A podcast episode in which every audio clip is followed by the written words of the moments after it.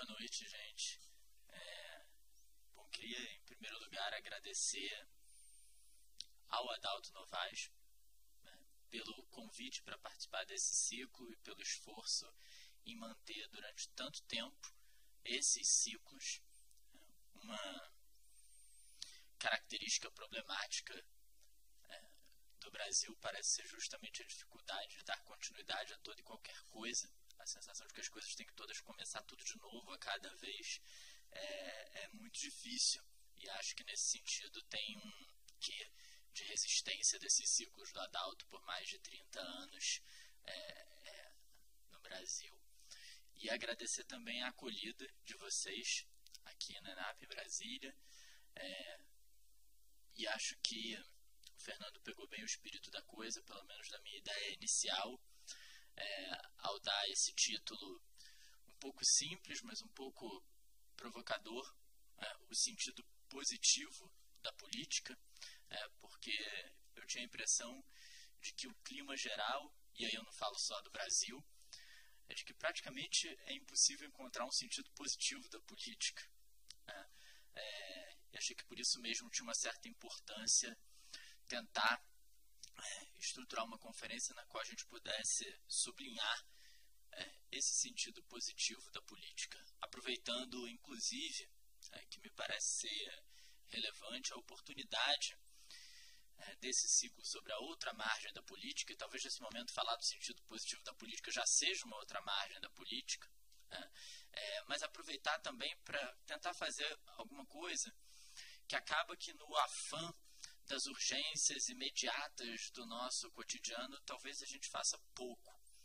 A gente opina muito sobre política, a gente fala muito sobre política, mas sempre diante dessa premência. E acho que esse ciclo é também uma oportunidade para tentar fazer um recuo reflexivo sobre as condições de possibilidade da política, sobre os fundamentos da política, que quem sabe possa trazer um certo ar é, para a gente poder pensar um pouco diferentemente é, isso que, no entanto, constitui é, o nosso dia a dia, que é a política. Né? E, tendo isso em vista, eu queria então começar contando para vocês é, uma pequena história que envolve o Thomas Jefferson, né? um dos founding fathers, dos pais fundadores né, da política nos Estados Unidos mas uma história sobre o Thomas Jefferson, é, que não é uma história de algum grande feito político dele, do momento áureo dele na política norte-americana, não é uma pequena história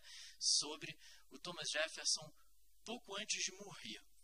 Quando o Thomas Jefferson estava já nos últimos momentos da sua vida, já doente, ele ainda escrevia cartas, se correspondia com amigos, é, entre eles o John Adams, outra figura importante dos Estados Unidos naquele momento. E nessa troca de cartas, tem um certo momento que eles especulam sobre o que haveria. A gente, a gente fala depois da morte, mas é depois da vida, né? O que, o que, que, o que, que haveria depois? Se haveria alguma coisa, se não haveria. E o John Adams pergunta para o Thomas Jefferson se ele pudesse escolher o que, que ele queria que tivesse né? na vida depois da morte, como ele queria que fosse isso é, que haveria é, é, depois de ter acabado a vida por aqui. E o Thomas Jefferson responde à carta do John Adams de um jeito que para nós acho é surpreendente. Ele diz assim: Espero que nos encontremos depois em congresso com nossos amigos e colegas e possamos receber com eles o selo de aprovação. Muito bem, bons e fiéis servidores públicos. Essa é a resposta do Thomas Jefferson sobre o que, que ele queria encontrar depois da morte. Né? O que parece desconcertante para nós é a ideia de que, para o Thomas Jefferson, de algum modo, a política é o paraíso. O desejo do Thomas Jefferson né, sobre o que encontrar depois da morte, paradisiacamente, não é mais do que a polis, mais uma vez. O encontro com os amigos e colegas em congresso, né, ele diz, recebendo o selo da aprovação bons e fiéis servidores públicos. O Thomas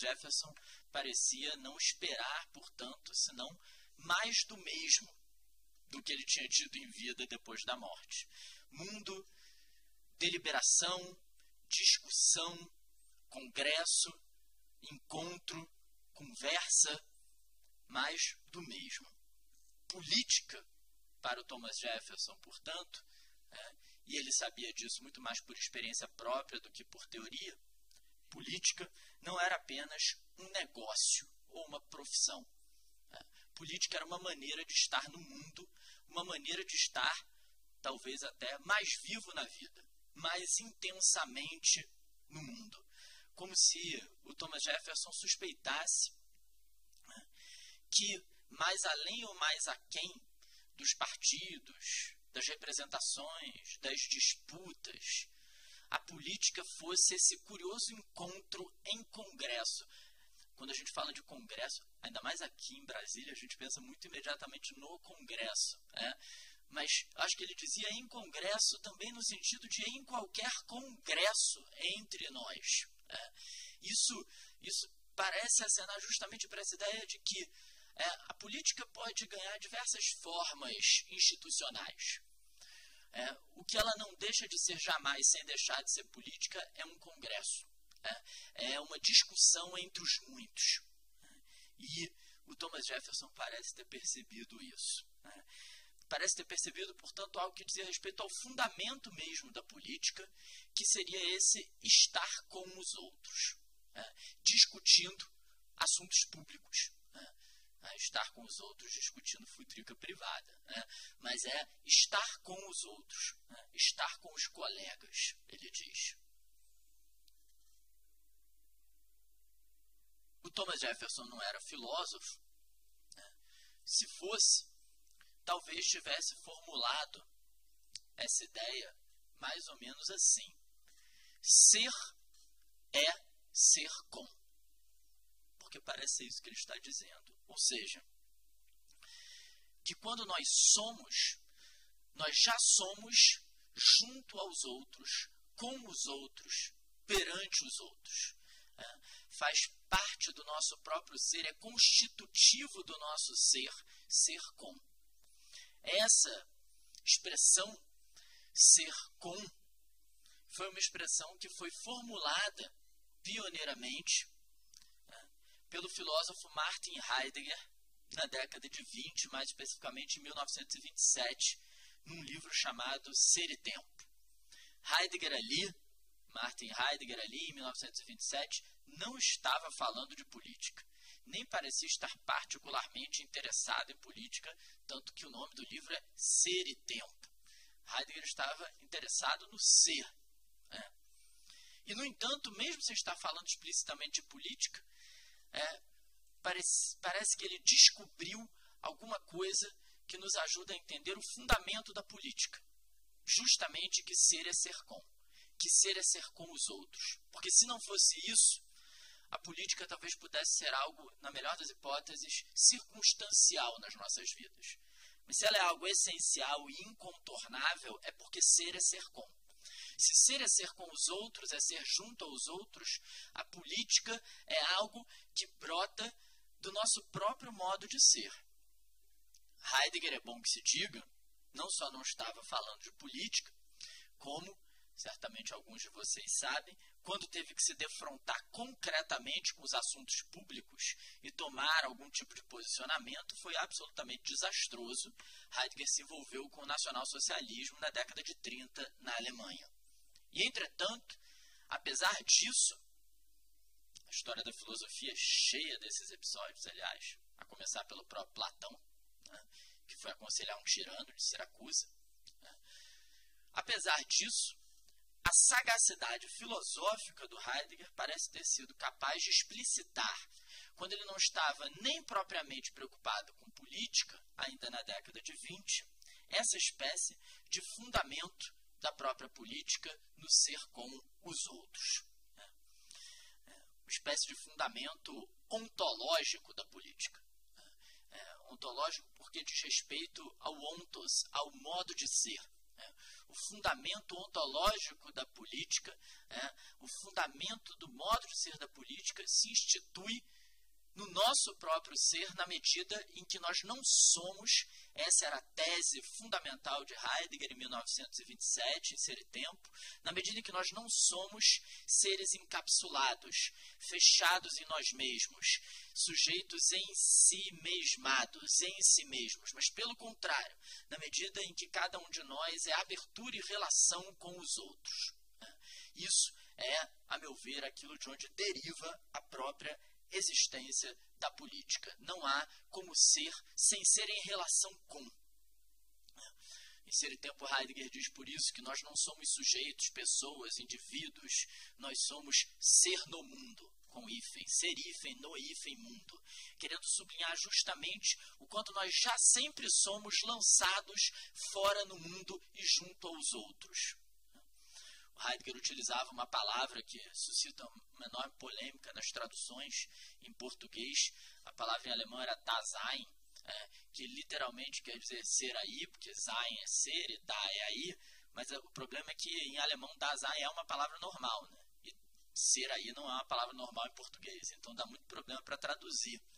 Mas se nós não, e nós não somos aqui, né? Tradutores do Heidegger pudéssemos ousar então uma tradução mais descomprometida, eu diria que a melhor tradução de Dasein é relação. O que o Heidegger está dizendo é que ser já é ser relação. Por isso, ser aí ou presença, como a tradutora Márcia Cavalcante traduziu é, em Ser e Tempo, é, presença no mundo, ser aí no mundo. Mundo, portanto, é sempre mundo compartilhado. O que, em última, última, última instância, embora o Heidegger não esteja dizendo isso, a meu ver, quer dizer que mundo já sempre tem uma conotação política. Nós podemos utilizar metaforicamente a expressão você está no seu mundo, eu estou no meu mundo. Mas, a rigor, quando a gente diz isso, no fundo a gente está dizendo que você está meio sem mundo. Você está meio afastado, porque mundo é mundo junto. Mundo é mundo compartilhado, diz o Heidegger. É essa relação com ou mais especificamente ainda, ele diz esse ser com os outros.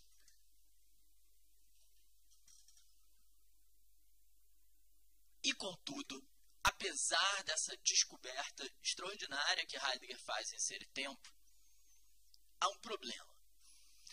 É que quando ele percebe isso, ele diz: isso nos traz uma tendência, na medida em que nós somos sempre com os outros, a interpretarmos a nós mesmos sempre a partir dos outros. Então Heidegger diz: o fato de que nós já sempre somos junto com os outros traz um problema, um perigo, uma ameaça. Que é que ao invés de nós tomarmos a nosso próprio cargo, a responsabilidade, não apenas de agir no mundo, mas de interpretar o mundo a partir de nós mesmos, de compreender o mundo a partir do que cada um de nós é, nós tendemos a acolher, endossar e repetir as interpretações, as compreensões da realidade que já estão disponíveis a partir dos outros, sem nem nos darmos o trabalho de pensar sobre elas nós tendemos a aderir a uma espécie de medianidade e até mediocridade, porque é na média é, é, de uma espécie de senso comum. Né? Nós permaneceríamos num âmbito, portanto, o Heidegger diz, impróprio, sem propriedade, sem singularidade, quando somos é, apenas lançados junto aos outros. Heidegger dizia que isso era uma impropriedade, mas falava também que isso era da ordem do impessoal. Não é pessoal, mas é impessoal. É, que é, é aquilo que ocorre, trocando em miúdos, quando a gente. O que eu acho sempre uma coisa revoltante, confesso para vocês, quando as pessoas respondem assim, né? Você pergunta por que, que você fez isso? Aí a pessoa responde assim: ah, porque se faz assim. Ah, mas por que você falou isso? Ah, porque se fala assim. Isso é de uma indignidade filosófica intolerável. Né? Você falou uma coisa porque se fala assim, não é possível. Né? É, e o Heidegger está dizendo isso é o âmbito do impessoal, que aliás em alemão é man, que é a partícula de indeterminação do sujeito, é o que em português é esse si.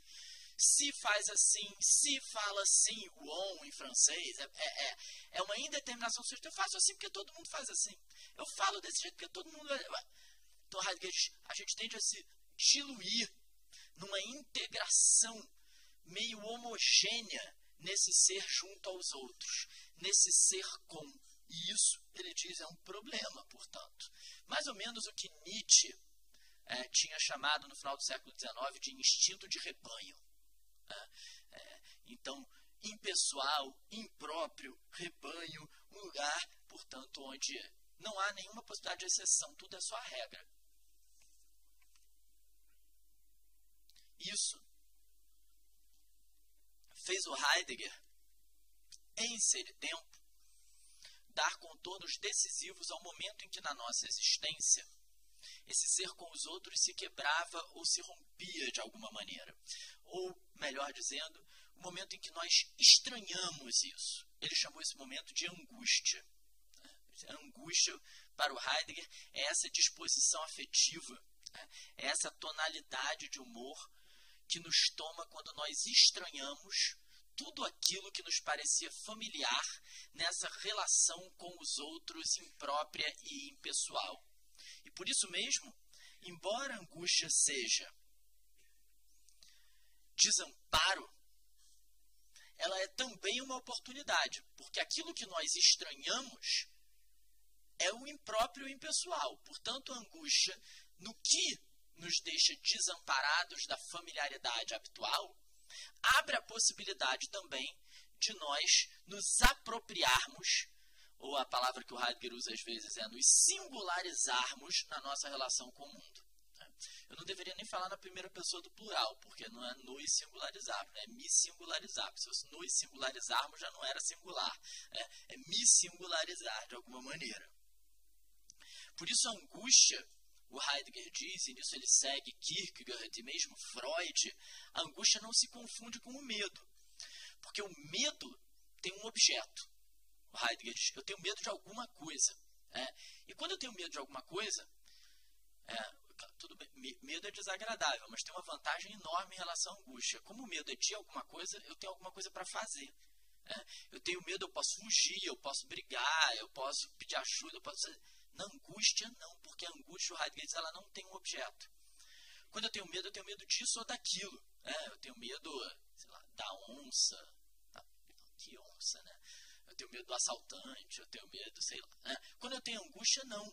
A angústia se angustia com o meu próprio ser aí no mundo. A angústia se angustia com a minha relação com o existir. É, a angústia se angustia comigo mesmo enquanto ser no mundo. Então ela não te dá exatamente o que fazer ela nos tira o chão, é, ou filosoficamente nos tira o fundamento. E sob nossos pés nós descobrimos então um abismo. É. Não há fundamento, não há aquele fundamento que a impessoalidade mediana, que o rebanho, diria Nietzsche, nos dava e no qual até outrora muitas vezes a gente se sentia muito seguro e tranquilo.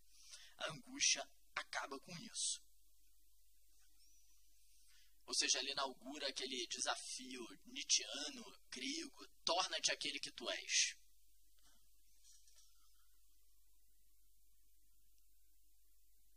O mundo, portanto, deixa de ser um conjunto de sentidos muito bem assegurado para nós, o mundo passa a ser uma questão. Essa me parece ter sido é, a lição fundamental de Ser e Tempo de Heidegger na década de 20. Heidegger, se ele tem, porque já tentou ler, sabe. É, é, não sei se algum incauto aqui já tentou fazer isso. É um livro dificílimo. É, é uma pedreira. É, eu a primeira vez que eu fui tentar ler esse tempo, eu bati e voltei. Sabe? Bate e volta. Né? E em grande medida porque o Heidegger estava trabalhando nesse livro durante quase 10 anos. É, atualmente, quando a obra do Heidegger está quase já quase inteira publicada, inclusive seus cursos, a gente vai ler os cursos da década de 20. O Heidegger estava elaborando aquilo em 22, 23, 24, 25, 26 e em 27 ele escreve o livro. Então, é um livro muito denso. Quando ele estava elaborando isso na década de 20, é, ele tinha alguns alunos brilhantes. É, entre esses alunos, nas salas de aula do Heidegger, estava uma filósofa hoje bastante conhecida, que é a Hannah Arendt. Fizeram até filme sobre ela. Né? Com quem, aliás, é, é, o Heidegger viria a ter uma relação amorosa, muito conturbada, mas ao mesmo tempo longeva. Dá para se ter uma ideia do quão conturbada essa relação era, não apenas porque ele era muito mais velho que ela, era professor dela, era casado, mas também pelo fato de que ela era judia e, como eu mencionei anteriormente, o Heidegger, pelo menos em 1933, em algum momento da década de 30, é, é, se envolve com o nacional-socialismo. Né? E, e, no entanto, é impressionante que o Heidegger e a Hannah Arendt, nesse momento, claro, a relação é interrompida, até porque a Hannah Arendt vai ter que fugir, é, ela vai para os Estados Unidos, onde se assenta, vai se tornar cidadã americana, já na década de 40 ela vai para os Estados Unidos, ao contrário de outros né, que não conseguiram, outros judeus que não conseguiram chegar até lá. O Walter Benjamin, por exemplo, que era amigo dela, se suicida porque não tem o visto concedido para passar pela fronteira.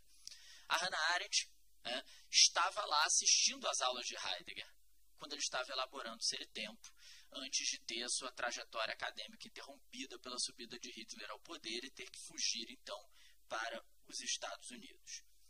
Lá dos Estados Unidos é que ela vai constituir a sua obra, quase inteira. Né?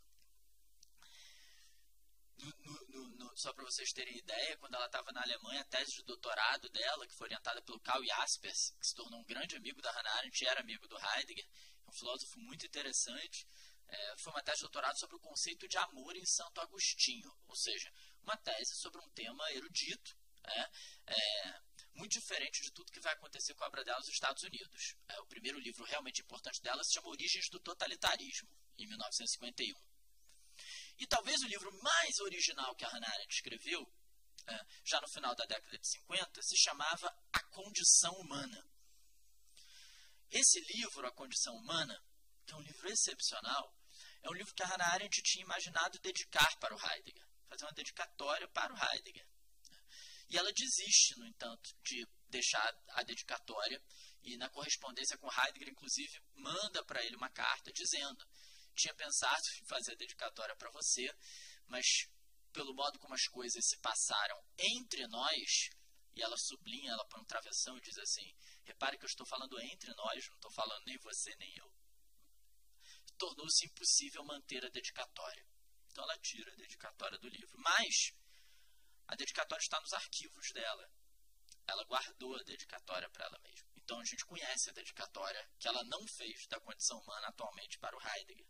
E a dedicatória diz assim: Ao amigo íntimo, a quem permaneci fiel e ao mesmo tempo não permaneci, e ambas as coisas em meio ao amor. Uma bela dedicatória. Né? Ao amigo íntimo a quem permaneci fiel e ao mesmo tempo não permaneci ambas as coisas em meio ao amor. Na medida em que isso era uma dedicatória pensada para um livro A Condição Humana, não me parece que nós possamos colocá-la na conta apenas da vida biográfica, né? da vida privada da Hannah Arendt. Acho que há aqui uma declaração também intelectual e filosófica. Ela permaneceu fiel e infiel a Heidegger, ambas as coisas no amor, no seu modo de pensar também. E acho que isso é uma chave para entender o pensamento dela e no que nos interessa aqui particularmente, para entender por que Heidegger teria simultaneamente descoberto a condição ontológica de possibilidade da política e perdido a possibilidade de compreender que política é essa fundada sobre tal fundamento. Em outras palavras, o conteúdo das palavras da dedicatória da Hannah Arendt parece explicar que, embora o Heidegger tenha percebido o fundamento da política, que é ser com os outros, se perdeu da abertura que ele mesmo tinha encontrado, ao caracterizar esse âmbito do ser com os outros, o âmbito público, de uma maneira francamente pejorativa, como impessoal, impróprio e nada além disso. Embora nós possamos entender perfeitamente as críticas que Heidegger faz a esse ser com os outros, acho que a Hannah Arendt perguntaria: Será que o ser com os outros é apenas e sempre impessoal e impróprio? Será que nada diferente disso pode acontecer aí? Ou ainda, Nas palavras do filósofo francês Jean-Luc Nancy, filósofo ainda vivo, dos mais interessantes filósofos contemporâneos, é, que escreveu um livro chamado A Comunidade Inoperada, na qual ele trava um diálogo justamente com essa ideia de ser com do Heidegger. O Jean-Luc Nancy, ao mesmo tempo também sendo fiel e infiel ao Heidegger, diz é que não se tratava de pensar apenas como Heidegger teria feito o ser da comunidade, mas a comunidade do ser. Ou seja, Heidegger talvez tenha pensado apenas numa direção, qual é o ser da comunidade.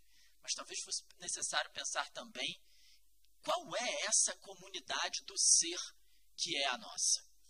E me parece que, em grande medida, foi a isso que a Hannah Arendt se dedicou ao longo da sua obra. Ou seja, se quando nós lemos Heidegger, ele caracteriza esse âmbito público dizendo que ele é o âmbito do falatório, ou seja, o âmbito no qual a gente fala, fala, fala, fala e não diz quase nada. Hoje talvez a gente pudesse refrasear e dizer no qual a gente posta, posta, posta e não diz quase nada. Como uma vez um amigo meu disse, muito angustiado, ele falava assim no Facebook, né? Ele dizia assim: é horrível essa sensação de que quando eu não tenho uma opinião tem algo errado. Parece que eu tenho que o tempo inteiro ter uma opinião mesmo sem ter a menor ideia do que dizer. É, o Heidegger diz isso é típico desse, desse momento. O mundo público é falatório no qual se fala, fala, fala e não se diz nada. Ele é marcado por uma curiosidade efêmera e trivial que não tem interesse mais aprofundado em nada. É, é, pela ambiguidade que deixa tudo ser assim ou assado, a gente não sabe muito bem do que a gente está falando. Isso é o cotidiano do ser com os outros. É, me parece que a Hannah Arendt diria isso é provavelmente o que impera no que nós chamamos de relações sociais. Isso não é a política. A política ainda é uma outra coisa. Né? Seria preciso, portanto, entender que outra coisa é a política. E quando nós lemos A Condição Humana, de 1958, o modo pelo qual nós encontramos a caracterização do âmbito público é radicalmente diferente. Infiel nesse momento. Hannah Arendt é seu professor Heidegger. Né? Nós encontramos o âmbito público não como âmbito da impropriedade impessoal, mas ao contrário, a Hannah Arendt diz, o âmbito público é ali onde nós podemos aparecer junto aos outros e para os outros, singularizando a nossa presença no mundo. Não há nada de imperativo ou necessário que faça do âmbito público algo necessariamente decadente, como pensara Heidegger. A teia de relações, é a expressão que a Hannah Arendt usa, do mundo público, pode ser justamente aquilo que se abre luminosamente. Né? Os gregos conheciam bem essa ideia né, de que o mundo público é o mundo da luz, ao contrário do mundo privado, que é o mundo sem luz, é um mundo escuro. É, isso não quer dizer que um seja bom e outro seja ruim, não, porque há coisas que podem precisar da escuridão. A Hannah Arendt achava que o amor era uma delas, que precisa de intimidade, precisa da proteção. Mas a política é o contrário disso. A política é o âmbito da luz, é, do aparecer, e no qual nós podemos aparecer não apenas pelas nossas características privadas, como no lar, mas nós podemos aparecer em palavras e ações, mostrando quem nós somos no âmbito público. Ou seja, Arnares faz questão de dizer, tem um capítulo dela na condição humana com esse título, a revelação do quem no âmbito público. Nós também revelamos quem nós somos com uma curiosidade é, muito interessante de que no âmbito público nós revelamos quem nós somos para os outros. Às vezes a gente nem percebe que a gente está revelando. Né? É, é, há uma espécie, a Hannah usa esse termo, mas há uma espécie quase de inconsciência nossa do modo de falar e agir que os outros percebem. Né? É, não sei se algum de vocês aqui também é professor, assim, é, já duas vezes eu flagrei chegando em sala de aula um pouco mais cedo do que a hora, e aí eu tinha um grupo de alunos e tinha um aluno me imitando, né, dando aula, que é uma coisa que você fica muito nervoso e constrangido, por vários motivos, mas um deles é exatamente porque subitamente você vê como os outros estão te vendo, que é uma coisa que você nunca vê e que nem por isso é menos verdadeira ou importante. E a Hannah já está falando do âmbito público, é um âmbito que tem essa natureza. É, é, é, ela é, um, é, ela é, uma, é, uma, é uma abertura para esse modo de ser. Acho que a Hannah Arendt estava pensando filosoficamente em algo parecido com aquilo que o Thomas Jefferson tinha relatado biograficamente. Estar junto com os seus colegas em congresso discutindo o mundo. É, acho que a Hannah Arendt tentou formular filosoficamente essa ideia. Ou seja, a ideia de uma pluralidade no nosso encontro no mundo que não fosse apenas a mediocridade homogeneizadora pela qual Heidegger havia caracterizado o âmbito público em ser e tempo, a despeito de toda sua originalidade. Parece quase que, sem Heidegger ter delineado que ser é ser com, a Hannah Arendt jamais teria conseguido pensar a política como ela pensou.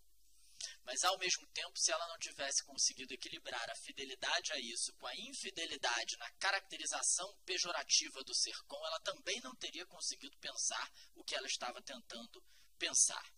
E mais ainda, para nós termos ideia da profundidade do problema, já que não se trata de Heidegger especificamente, pelo contrário, ele parece aqui não ter escapado, isso sim, ao destino mais comum dos filósofos ao longo da história. Porque ao longo da história da metafísica, ao longo da história do Ocidente, desde Platão, o que nós encontramos da maneira mais comum é um repúdio àquilo que é comum, ao público, à política. A começar pelo Platão, e não apenas pelo acontecimento biográfico ao qual me referi aqui, de que ele tentou aconselhar o tirano de Siracusa. Não, na sua própria obra, seu diálogo mais conhecido, A República, o que aparece é a necessidade de que o filósofo governe a polis, porque a polis, a política, o público deixado a si próprio é irrazoável, não tem razão. Daí ele ter formulado a famosa ideia de que os reis têm que se tornar filósofos ou os filósofos têm que se tornar reis. Ou seja, a existência pública plural foi concebida ao longo da história da filosofia no Ocidente, de modo geral, de modo negativo e não positivo. Nós encontramos isso em Platão, onde parece que ignorante o povo teria que ser governado então pelo filósofo que conhece a verdade, antiguidade. Nós encontramos isso a seu modo mesmo na época moderna, quando o âmbito público plural é, é considerado não exatamente ignorante, mas violento, Hobbes, Thomas Hobbes, e por isso seria necessário um contrato social, porque o encontro entre os homens é concebido de uma maneira negativa, eles passam a guerra de todos contra todos. Né? Ou ainda, no iluminismo, com Hegel, por exemplo, a ideia de que o mundo público comum das ações é caótico e seria preciso então esperar o tempo, o progresso da história para achar um sentido. E, em última instância, as próprias ações humanas individuais não têm sentido individualmente, mas só na totalidade da humanidade, mesmo que a gente não soubesse disso. O rei filósofo na antiguidade, o contrato social na modernidade, a história universal no iluminismo, foram todos operadores conceituais do pensamento político que, no entanto, demonstravam que o seu objeto, a política, era concebido de maneira negativa. Faltariam à nossa existência política tanto significado como controle. E não por acaso que em comum entre essas ideias do rei filósofo, do contrato social e da história universal é a razão, a racionalidade, aquilo que, por oposição, é, estaria em falta na plebe, no povo, na política.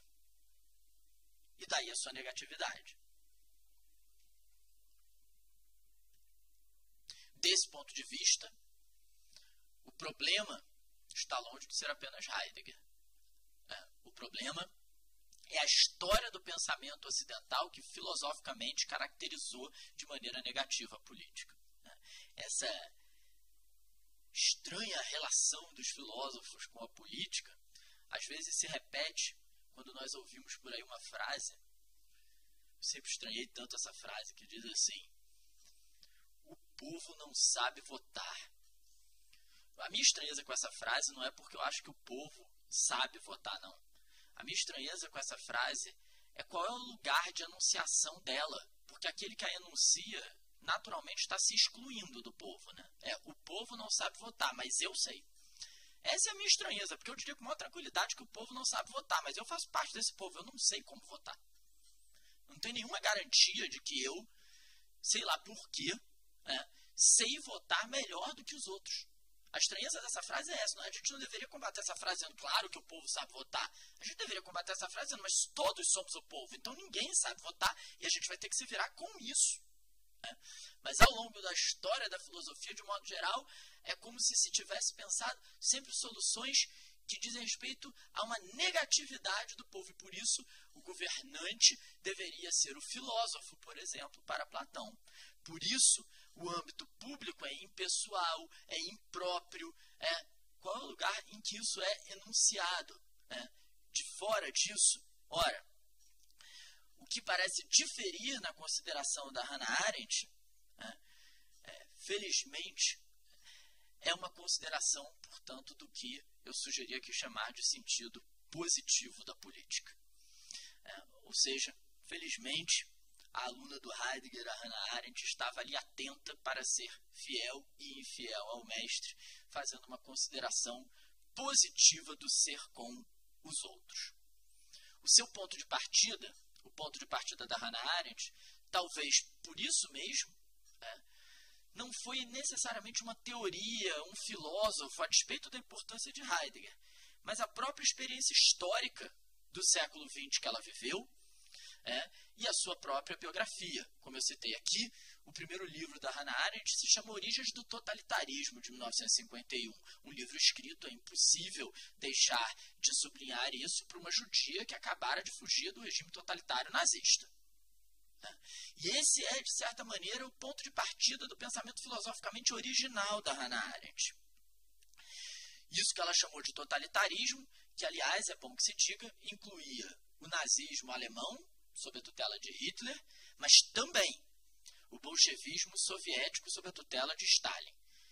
É, o que para nós hoje pode parecer algo um pouco mais tranquilo de se ouvir, mas em 1951 não necessariamente. É, a Hannah Arendt comprou com isso uma série de inimigos no campo intelectual de esquerda, é, é, já que boa parte deles estava alinhado justamente com a ideologia comunista que estava sendo supostamente realizada é, é, na União Soviética. Por isso mesmo, e origens do totalitarismo, ainda que a ênfase maior seja no nazismo, o conceito de totalitarismo cobre também é, o evento do bolchevismo. E isso para Hannah Arendt é tão ou mais importante pelo fato de que depois da Segunda Guerra Mundial, mal ou bem o nazismo havia sido derrotado, o bolchevismo não. Permanecendo, portanto, com um imperialismo totalitário. E por isso, é especialmente iluminador, dentre muitos textos da Hannah Arendt a esse respeito, inclusive o livro Origem do Totalitarismo, um pequeno e belo ensaio que ela escreveu sobre a Revolução Húngara, que foi publicado, recentemente foi traduzido para o português, numa coletânea de, chamada Ação e a Busca da Felicidade, pela Bazar do Tempo.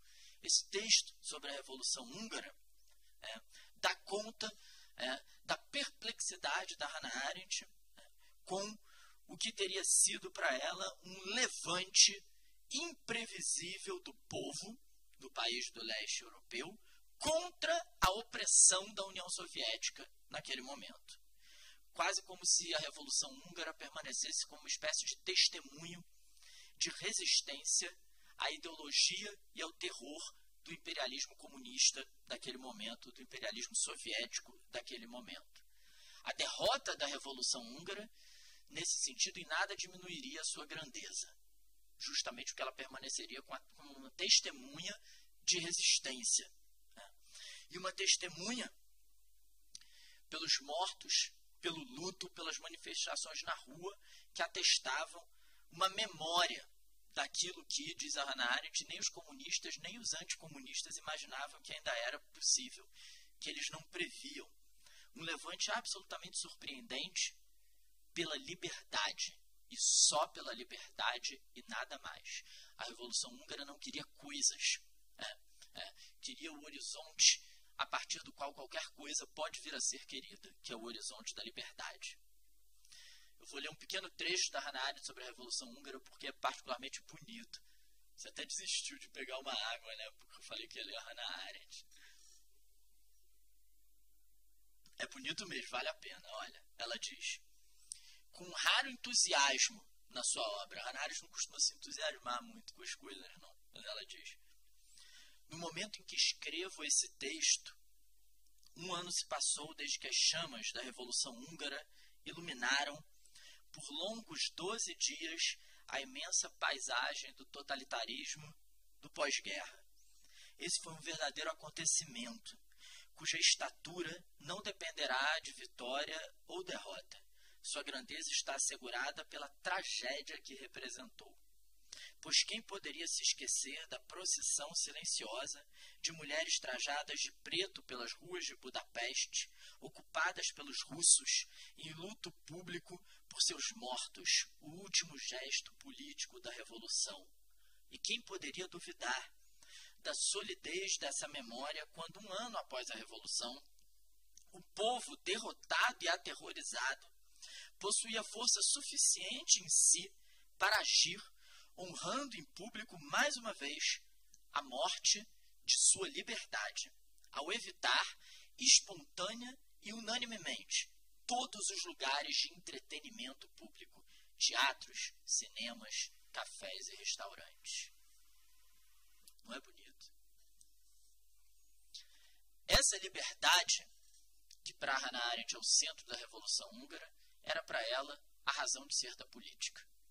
A Hannah Arendt diz a razão de ser da política é a liberdade. E, portanto, a política não se reduzia para ela às instituições ou ao funcionamento representativo.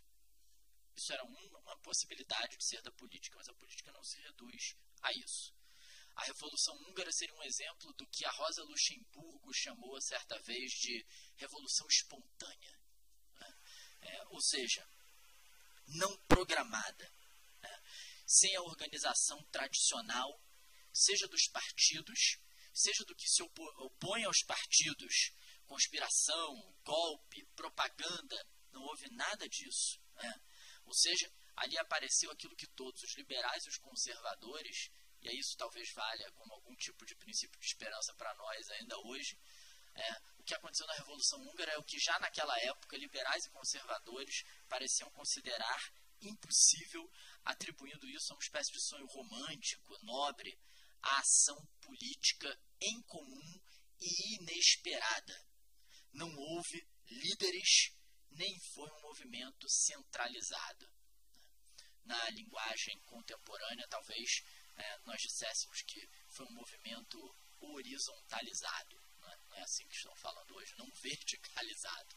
Não houve um líder, não houve partido, né? Não houve nada disso. Houve um levante imprevisível e conjunto em nome da liberdade. De modo geral, contudo, como nós falamos aqui, a liberdade como razão de ser da política foi muito pouco pensada pela nossa tradição e raramente experimentada na nossa história. Isso a Hannah Arendt reconhecia.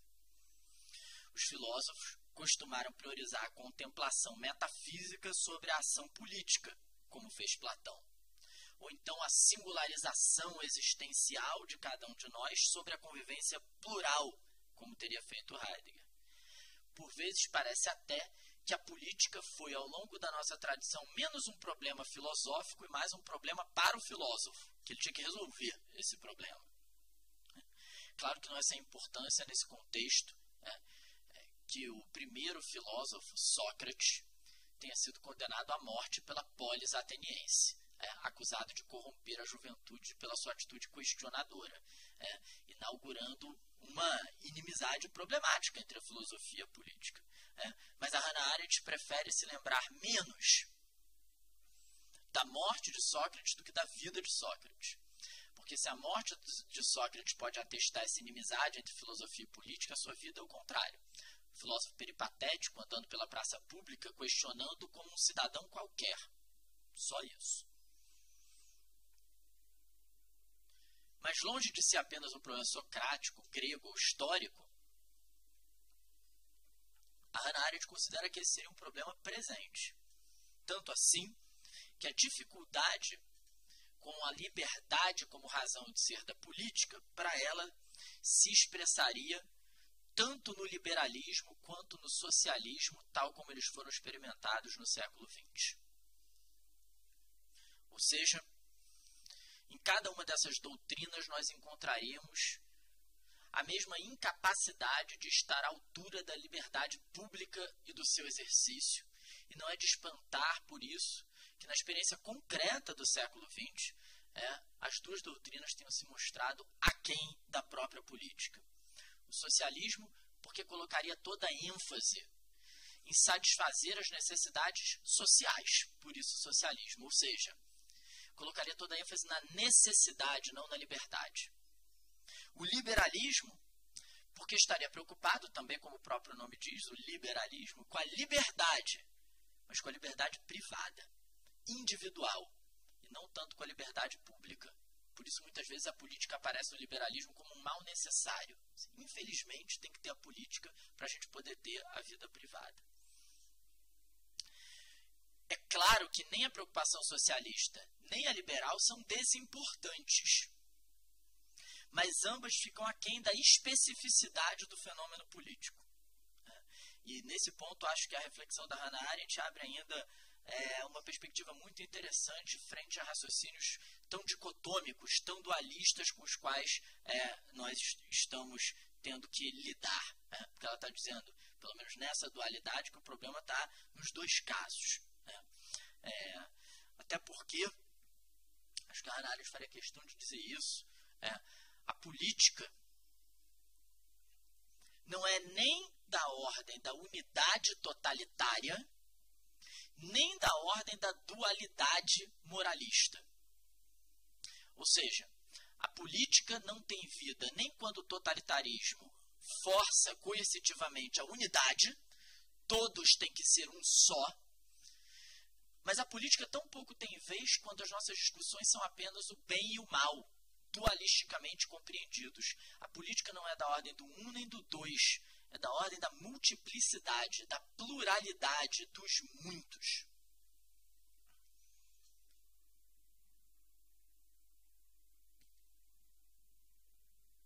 Esses muitos, diz a Hannah Arendt, precisam aparecer e devem aparecer, sem que, entretanto, a singularidade de cada um deles seja apagada. Isso para Hannah Arendt era a esfera pública propriamente dita. Ou seja, utilizando uma metáfora que a Hannah Arendt usa em algum momento, que é uma metáfora simples e por isso mesmo acho esclarecedora. Ela diz: a política é como uma mesa. E é, é por isso que eu acho que a gente gosta de sentar em torno de uma mesa. Porque a mesa é uma coisa que ao mesmo tempo junta e separa. Isso é a política. Ou seja, nós ficamos em torno de uma mesa, o que evita que nós nos isolemos uns dos outros, porque se nós estivéssemos isolados não teria política. Mas a mesa também impede uma espécie de aspecto fusional de um bloco homogêneo, em que nós seríamos todos uma só coisa. Ou seja, a política como uma mesa nos mantém juntos e ao mesmo tempo singularizados. Nós estamos juntos sem apagar a diferença de cada um. A política é como uma mesa nesse sentido.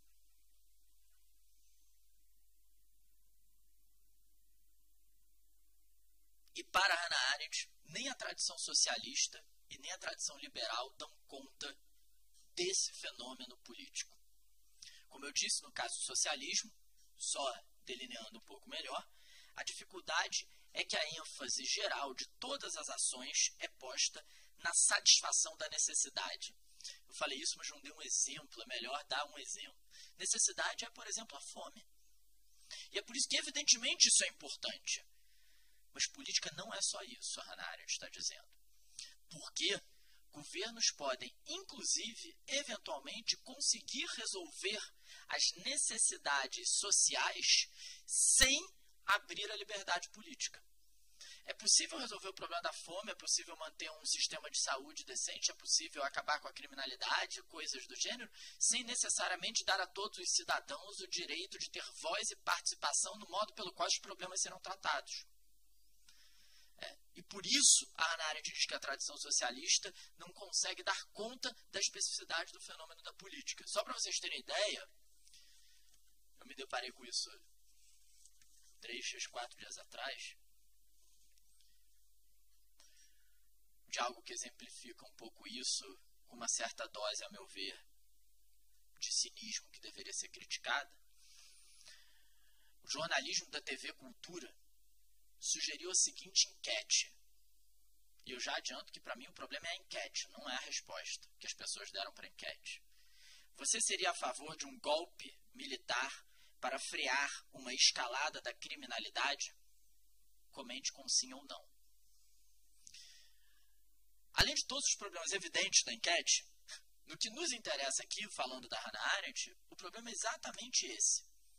Que se nós acharmos que a única razão de ser da política é resolver os problemas das necessidades sociais, a fome, as doenças, a criminalidade, é possível ter uma enquete como essa. Porque não é impossível que um governo autoritário possa levar adiante essas coisas. O que a Hannah Arendt está sublinhando é que a política tem uma importância que não está restrita à solução dos problemas da ordem da necessidade dos problemas sociais. Isso também é verdade, é claro, mas a política não se restringe a isso. A política tem uma importância em si. Por isso, a sua razão de ser é a liberdade. A política é a abertura do âmbito público para que todos nós possamos tomar parte nele. E não que alguém o faça por nós. É. E na medida em que, segundo ela, a tradição socialista coloca toda a ênfase na resolução desses problemas sociais, das necessidades sociais, é por isso mesmo que ela fica, do ponto de vista dos seus governos concretos, tantas vezes refém de governos autoritários. É. O que não tira em nada o mérito da resolução dos problemas sociais mas retira o mérito da conquista de um âmbito político. Eu viajei alguns anos atrás para Cuba e no Museu da Revolução de Cuba tem uma coisa que me chama muita atenção porque tá lá tudo mantido assim. E aí tem uma, uma frase do Fidel Castro que diz uma coisa assim, algo mais ou menos assim, né? Nós, nós temos que tirar esse ditador do poder, o Fulgêncio Batista é uma coisa assim, porque uma pessoa não pode ficar no poder mais de 20 anos.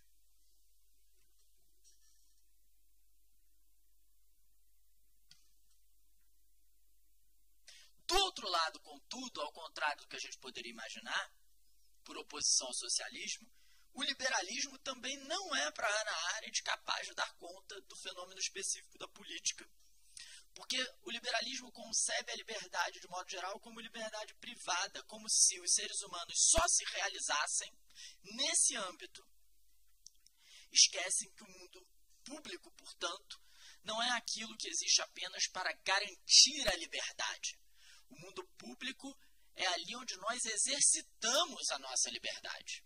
Por isso a política não é um mal necessário. É aí que nós podemos, ao invés de sermos apenas governados, governar a nós próprios. E o que seria liberdade se não isso? A possibilidade de não sermos apenas governados, mas governarmos a nós próprios. O Spinoza, filósofo moderno, dizia também algo mais ou menos assim. Né? Ele dizia: o momento máximo da democracia é o momento em que nós conseguimos governar a nós mesmos. E ele provocava dizendo, porque ser governado é coisa de sensibilidade de escravos. Homem livre não quer ser governado, pretende governar a si próprio.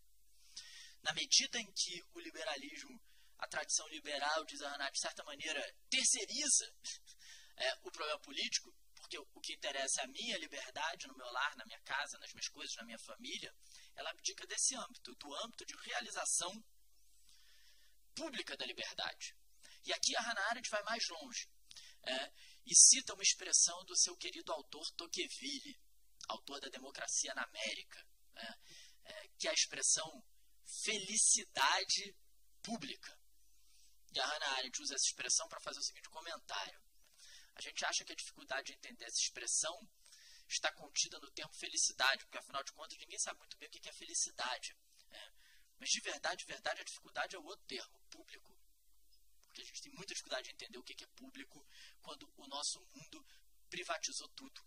E o público privatizou aqui não é no sentido de privatização de empresa, não é isso não. É, é, privatizou uma certa experiência da realidade que tornou muito difícil que eu penso o tempo inteiro as minhas coisas ou as suas coisas. Né? A gente pergunta imediatamente de quem que é isso? Isso é meu ou é seu? E o problema do público é que ele não é meu nem seu. Ele não é de alguém em particular, ele é ao mesmo tempo de todos e de ninguém. E, no entanto, isso está no cerne da experiência da política e a Hannah Arendt vai mais. Isso é parte da possibilidade de constituição de algo como a nossa felicidade. Porque a felicidade para Hannah Arendt não estava apenas nos prazeres privados que nós podemos ter e que devem ser preservados. E que tem todo o direito de ser e devem ser preservados, inclusive das intrusões públicas.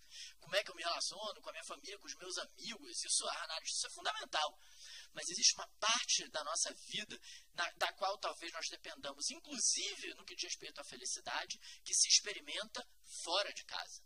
É, e fora de casa não é no shopping, é, é na rua. É, na abertura de uma participação igualitária junto aos outros, na qual não interessa, inclusive, se esses outros são altos, baixos, magros, gordos, brancos, negros, mulher, homem, o que quer que seja. Porque o que interessa é como se age e o que se fala. Não é nenhuma qualidade prévia ao âmbito público.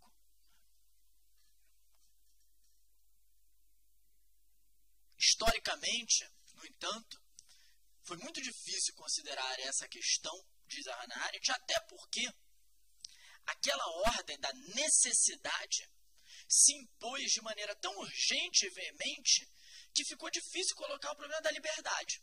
A necessidade, a fome, por exemplo, era tão radical que era difícil colocar o problema da liberdade. Quando a Hannah escreve, por exemplo, o livro sobre a Revolução, ela compara a Revolução Americana e a Revolução Francesa, e ela diz que, do ponto de vista político, a Revolução Americana, Thomas Jefferson, né, é, é, como personagem, mais uma vez, dessa cena política, né, não da Revolução própria, mas da cena política, né, e ela diz: porque a Revolução Americana contou com uma sociedade para a qual os problemas da necessidade estavam mais bem resolvidos do que na França.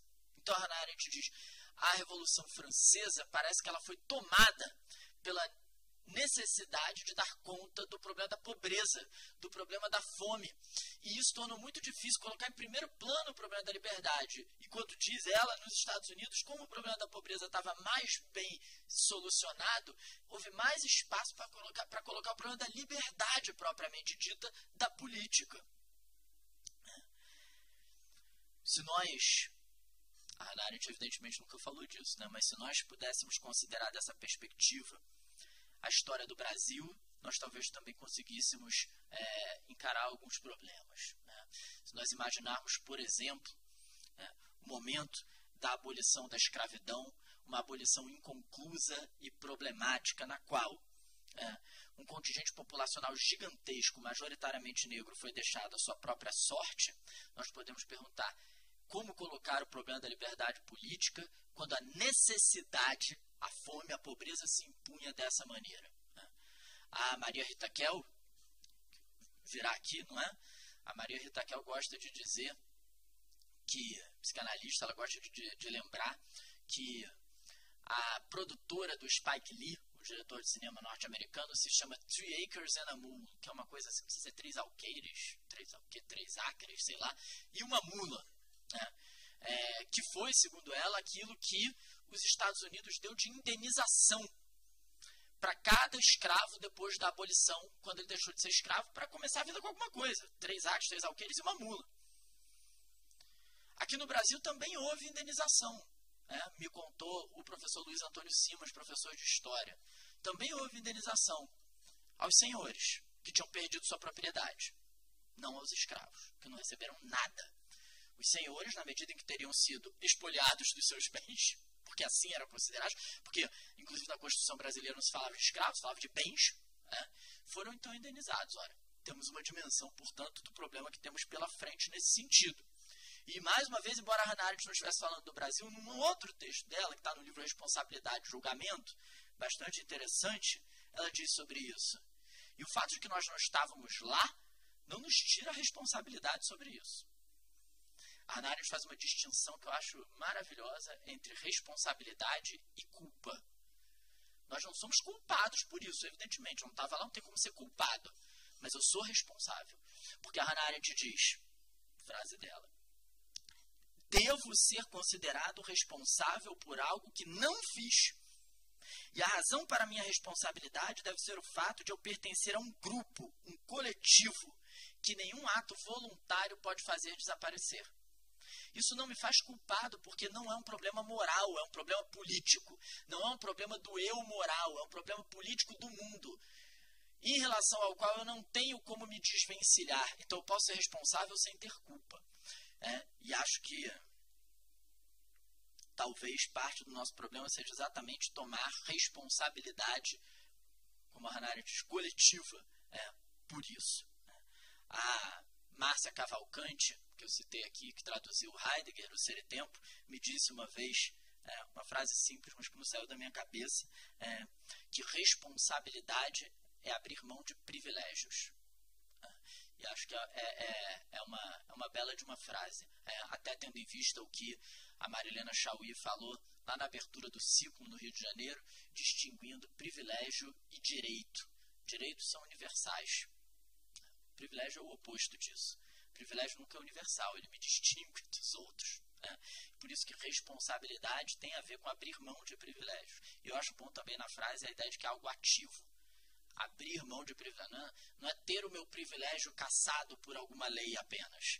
Claro que isso tem que ser feito, mas tem alguma coisa que nos envolve também no abrir mão de privilégios.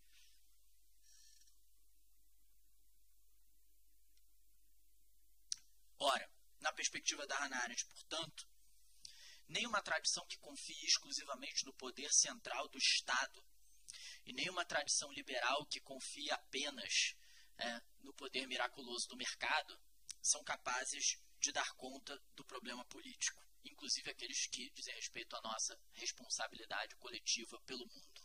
Estou né? dizendo isso porque às vezes a gente parece, assisto alguns debates que parece que a gente está numa comédia de erros nisso, né? Fica assim, o Estado ao mercado, o Estado ao mercado, o Estado ao mercado, como se não pudesse dar tudo errado, tanto no Estado quanto no mercado. Né? Acho que não, não, não sei se a gente vai muito longe só nesse embate dualista. Acho que talvez a gente tenha que pensar de outra maneira também é isso. E é por isso Hannah Arendt diz que as duas doutrinas, é, tanto a socialista quanto a liberal, podem ser tolerantes com algum tipo de autoritarismo, porque o que está em jogo, primeiramente, nelas não é o espírito republicano ou democrático. É ou satisfazer as necessidades sociais, é, como a fome, ou garantir as liberdades privadas, individualistas. É. O espírito republicano democrático parece que ele é instrumentalizado nos dois casos. Ou seja, parece que a política é apenas um meio para um outro fim. Ou ela é um meio para resolver o problema social, ou ela é um meio para garantir a liberdade privada. Mas ela é um instrumento para uma outra coisa. E a Hannah Arendt insiste né, que se trata de reconhecer a importância do âmbito público e da política em si próprios. O problema é que ao mesmo tempo, esse âmbito político em si próprio, para poder manter a singularidade de cada um de nós, para não sacrificá-la em nome do comum, é, precisa reconhecer que nós não temos nada em comum, a não ser a própria comunidade.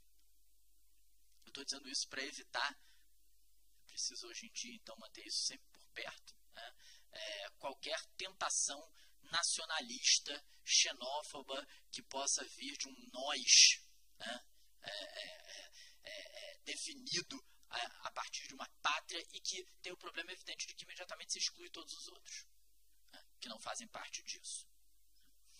Por isso, é, pela impossibilidade de confiar apenas no poder central do Estado ou no poder miraculoso do mercado, a Arendt diz a política não deve inclusive se reduzir a representação partidária como nós acostumamos a organizá-la. A Arendt gosta de recorrer à lembrança de que se a época moderna inventou a representação partidária, ela também inventou outra possibilidade de experiência da política, que foi menos experimentada por nós, mas talvez muito importante, que foi a dos conselhos, formados nas revoluções, por exemplo, onde as deliberações eram feitas pelas próprias pessoas envolvidas. Uma espécie é, de. Ah, obrigado. Vou até esquecendo disso. Da ordem da necessidade. Né? Ou seja, um experimento assemelhado a uma espécie de democracia direta. Ela aludiu a isso como o tesouro perdido das revoluções, que nós não saberíamos nem bem que nome tem. Muito diferente do destino comum posterior das revoluções, que tantas e tantas vezes se enrijecem autoritariamente.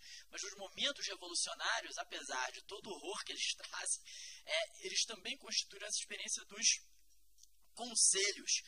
Ela fala dos town halls, dos sovietes, como se eles servissem não exatamente para nós simplesmente nos recuperarmos tais e quais, mas para nos lembrar é, que a nossa imaginação política também deve permanecer viva, porque talvez existam outras formas de ser da política, que não seja apenas o princípio da representação, que vai muito mal das pernas. Não só no Brasil. É preciso que se diga, porque a gente fala de política, a gente às vezes fica pensando só no Brasil, como se no resto do mundo tudo estivesse indo de vento em polpa. Não está.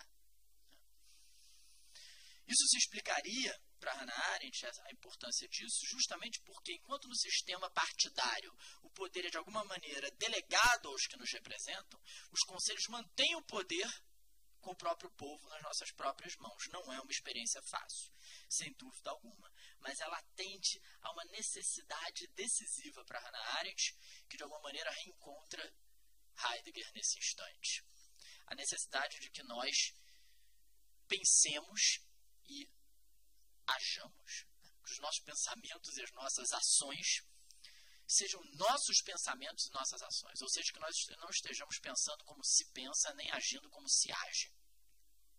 Um tema muito caro a Hannah Arendt, já que, para ilustrar com o momento talvez mais famoso de toda a sua obra, de toda a sua vida, esse teria sido justamente o problema de Adolf Eichmann.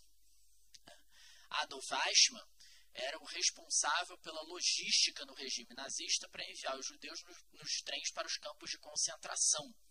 E quando ele é preso, no início da década de 60, a Hannah Arendt vai assistir seu julgamento e vai cobrir para a revista New Yorker. Né? E o que deixa Hannah Arendt perplexa diante de Eichmann é que ele não era um monstro. No sentido de que monstro é o não humano. Ele era humano.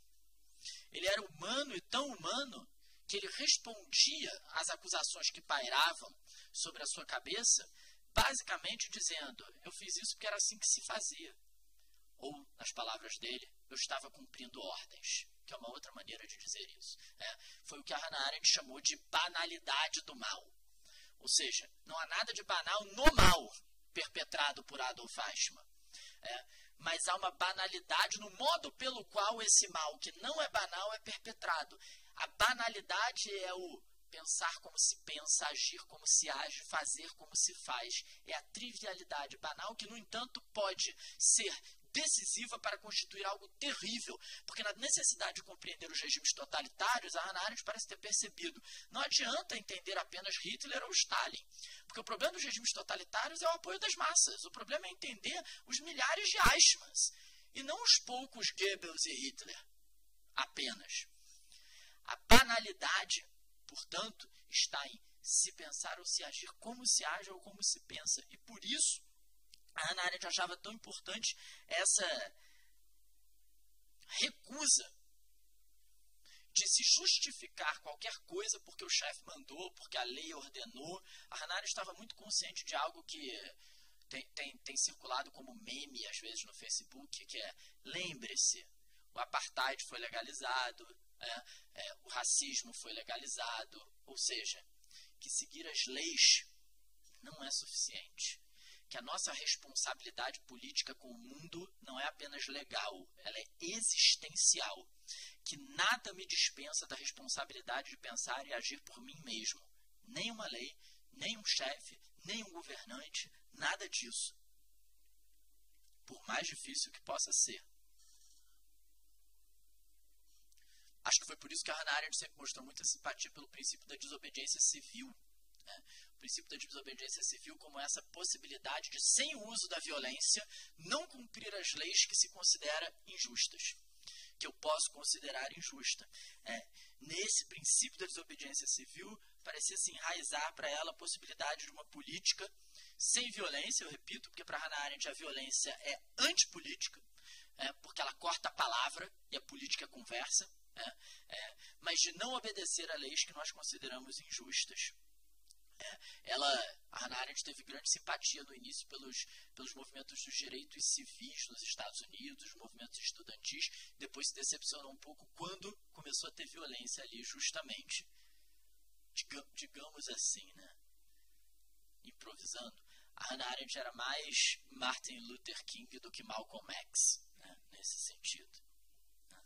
É, ela achava que a violência, ela chegou a escrever isso, né, a violência é o conceito limite de toda a teoria política, porque ela diz respeito justamente ao momento que a política acaba. Porque a política é conversa, a, a política é discussão. É, aquilo que o Thomas Jefferson estava imaginando, né, aquilo que ele tinha em mente. Com isso eu estou encaminhando aqui a minha conclusão ao se referir o Thomas Jefferson aos encontros com os colegas em congresso nos Estados Unidos. Era essa conversa pública como condição de possibilidade da política. Ora, acho que poucos aqui discordarão de que a possibilidade dessa conversa está entre as coisas mais difíceis para nós hoje. Se tem, uma, se tem algo que nós concordamos em geral atualmente, é que está muito difícil concordar em qualquer coisa.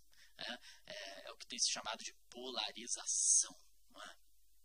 como se a conversa tivesse se esgarçado entre nós, especialmente porque esse entre nós, porque nós tentamos o tempo inteiro definir quem é esse nós por oposição a algum eles, porque não tem a tentativa de definição desse nós sem eles. É, é, várias vezes eu vou assistir palestras ou então em certas situações que as pessoas dizem assim, porque a gente, eu sempre pergunto quem é esse agente e quem está fora desse agente. Eu não sei, para mim isso não está dado. E esse é, para usar um termo duro e que não deve ser trivializado, mas a tentativa de definição essencial, substancial, indefectível, segura de um nós por oposição a um eles, carrega um traço fascista. Porque é excludente a priori em relação a algum outros que pode ser definido das mais diversas maneiras. Né? É, pode ser def definido é, por nomes piores ou melhores, mas é esse âmbito se, do qual se está falando. Nesse sentido, o desafio político e filosófico talvez seja, como eu cheguei a mencionar rapidamente, achar uma comunidade na qual nós não temos nada em comum a não ser o próprio comum, na qual nós não partilhamos nada a não ser a própria partilha. Porque quando nós partilhamos alguma coisa, que susto, quando nós. Quando nós partilhamos alguma coisa, uma germanidade, né, é, uma brasilidade, é, imediatamente já há um princípio excludente aí.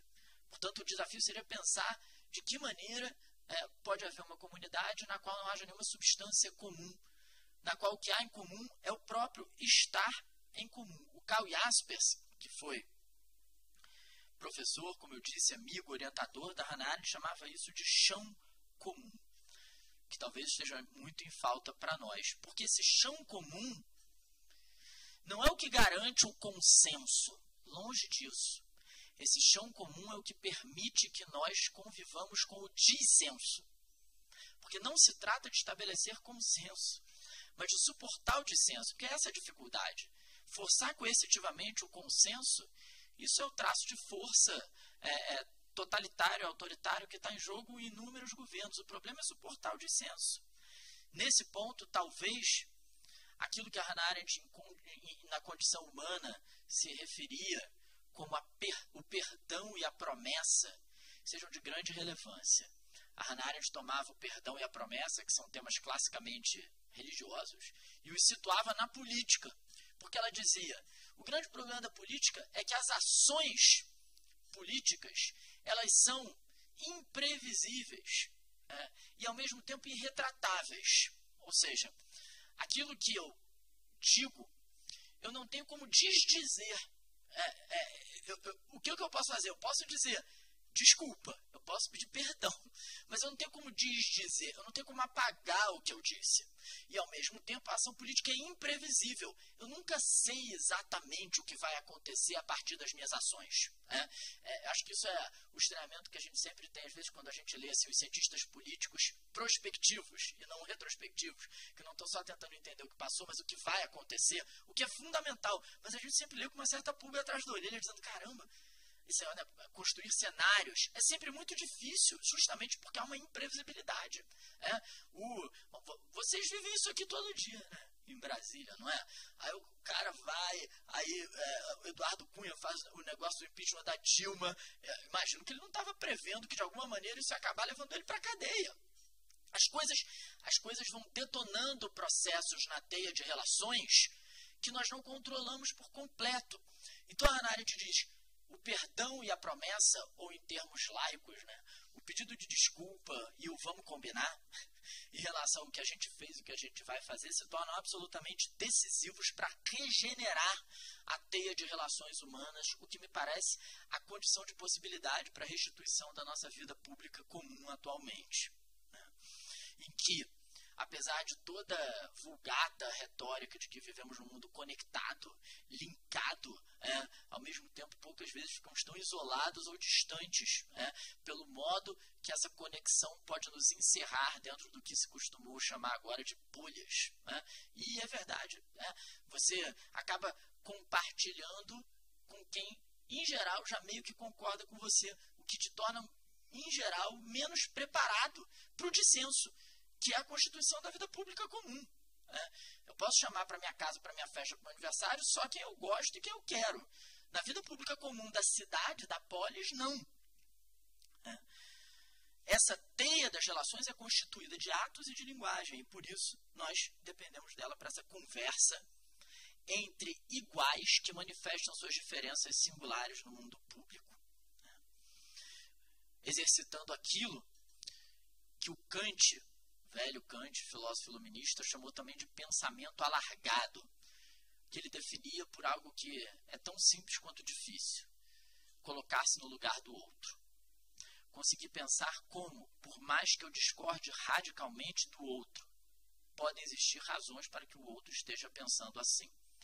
Ou seja, parar de conversar com quem a gente discorda politicamente como se nós estivéssemos discordando moralmente porque quando a gente discorda moralmente de alguém, fica muito difícil conversar, porque eu acho que o outro está no mal. Moral entendida nesse sentido, como bem e mal. Se eu acho que o outro é o mal, eu fico com mais medo ainda do que o normal de falar essas coisas aqui, mas eu vou falar, né? Se a gente conversa com o outro achando que o outro é necessariamente ou golpista ou corrupto, fica difícil a conversa. Porque isso. Depois a gente vai abrir para as perguntas, tá? É, é, é, mas não é necessariamente uma oposição. Eu estou só dizendo que essas duas coisas, elas implicam que você considera o seu interlocutor a quem ou além da política. Porque são coisas, são, são coisas que rompem essa. Você está você tá, você tá numa ordem é, é, é, que torna praticamente impossível essa, essa conversa. Mas como eu disse, é tão simples quanto, é tão simples quanto difícil se colocar no lugar do outro para tentar estabelecer essa possibilidade de conversa na diferença mas é também fundamental. E por isso, para concluir, aí a gente já abre para a gente poder conversar, é, é, eu queria citar uma passagem de um escritor. É, quem chamou a minha atenção para essa passagem foi Eduardo Jardim, que foi meu orientador e é um grande amigo, do escritor Amos Oz. O Amos Oz, famoso escritor, escreveu assim: Durante muitos anos, tenho acordado às quatro horas da manhã uma caminhada antes do amanhecer põe muitas coisas em sua proporção correta. Depois volto para casa, ainda antes do nascer do sol, preparo uma xícara de café, sento a minha escrivaninha e começo a me fazer perguntas. E aí o que eu acho incrível que ele diz: Não me pergunto a que ponto está chegando o mundo, ou qual será o caminho certo a seguir. Eu me pergunto: e se eu fosse ele? E se eu fosse ela? O que sentiria, o que desejaria, o que temeria, o que esperaria. Do que eu teria vergonha, esperando que ninguém jamais soubesse. Meu trabalho consiste em me pôr no lugar de outras pessoas. embora ele estivesse falando do trabalho dele como escritor, acho que de alguma maneira, no mundo público, esse é um trabalho um pouco de todos nós. Era isso. Obrigado, gente.